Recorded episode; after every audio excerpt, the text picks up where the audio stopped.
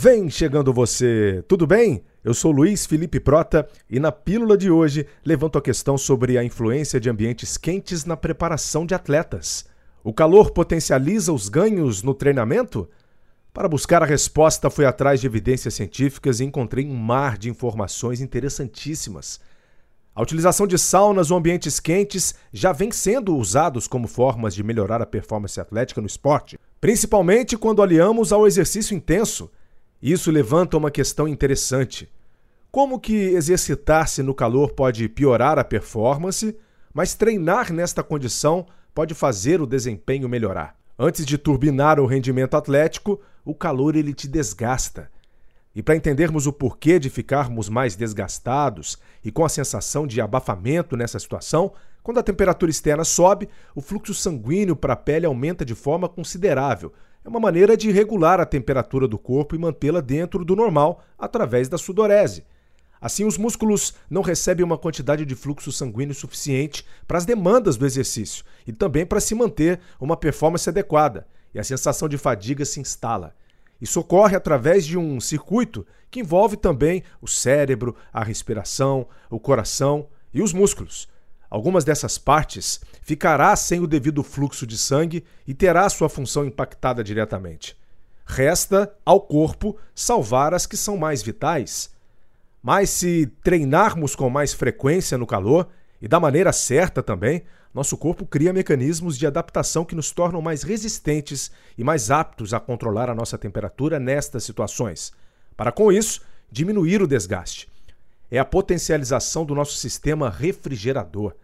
Cerca de 80% do calor produzido pelos músculos é dissipado via suor, mas o interessante é que ele é mais eficaz quando se espalha pela pele e não quando a gota de suor é eliminada sem o contato, quando ela pinga diretamente do rosto ou do corpo no chão. Parte dessa adaptação passa também pelo aumento do fluxo sanguíneo para a pele, que melhora a perda de calor do corpo, com uma sudorese maior, mais precoce e em uma maior parte do corpo, como falamos acima.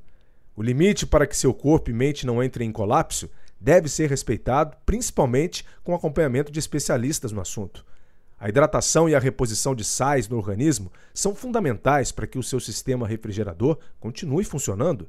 Para saber se você não está se hidratando de forma certa, seja por falta ou excesso de líquido, existe uma regrinha geral que pode não se aplicar a todos, mas tende a funcionar. E é a seguinte: se o seu peso cair 2% após o treino, você não está se hidratando precisamente.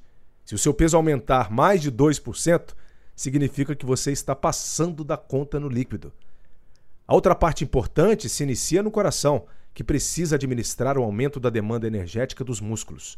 Com isso, no médio prazo, a frequência cardíaca tende a ficar mais baixa no exercício intenso. Nos últimos anos, formas de treinamento com calor vêm sendo buscados por atletas que queiram ganhos, mesmo que pequenos, os chamados ganhos marginais, como a gente viu na primeira pílula, e existem evidências para isso. Numa publicação científica de 2010, onde foram treinados 12 ciclistas em ambiente com temperatura a 40 graus Celsius durante 40 dias, pôde-se observar que a capacidade dos músculos usarem o oxigênio durante o exercício, ou VO2 máximo, né, como é chamado de forma técnica, aumentava por volta de 5% quando se fazia um teste de esforço em baixa temperatura, a 13 graus Celsius, e mostrava melhora de 8% quando medido em alta temperatura, 38 graus Celsius.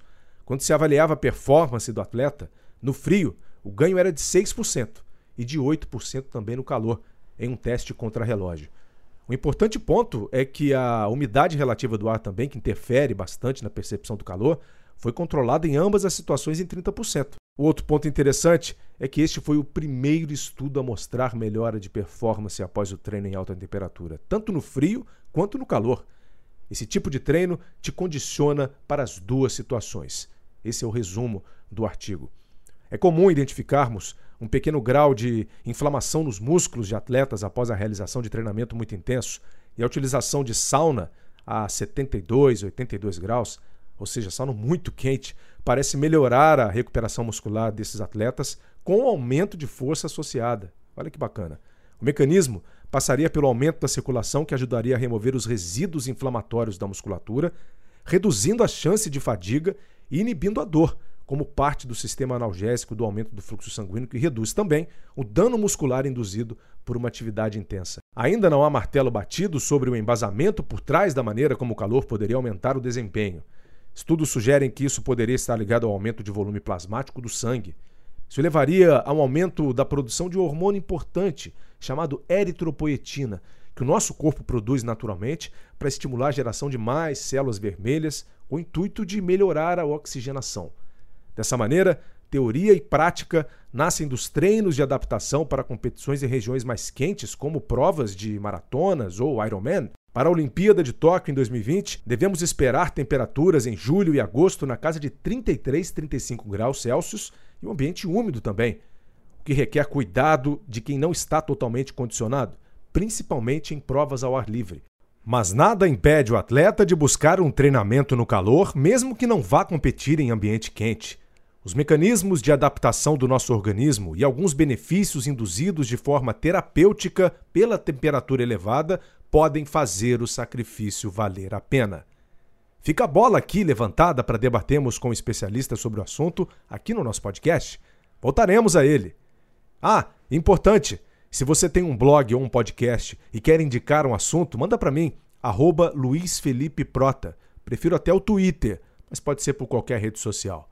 Darei os devidos ouvidos e créditos. Vamos divulgar a ciência. Esse texto está também no meu blog, sporttv.com.br O Cientista do Esporte. Vale a pena dar uma olhadinha e tem muita coisa bacana por lá também. Voltamos em 2020 com muito mais. Desejo a você, nosso e nossos assinantes, um ótimo final de ano e boas festas. Obrigado e até 2020. Vida longa aos cientistas!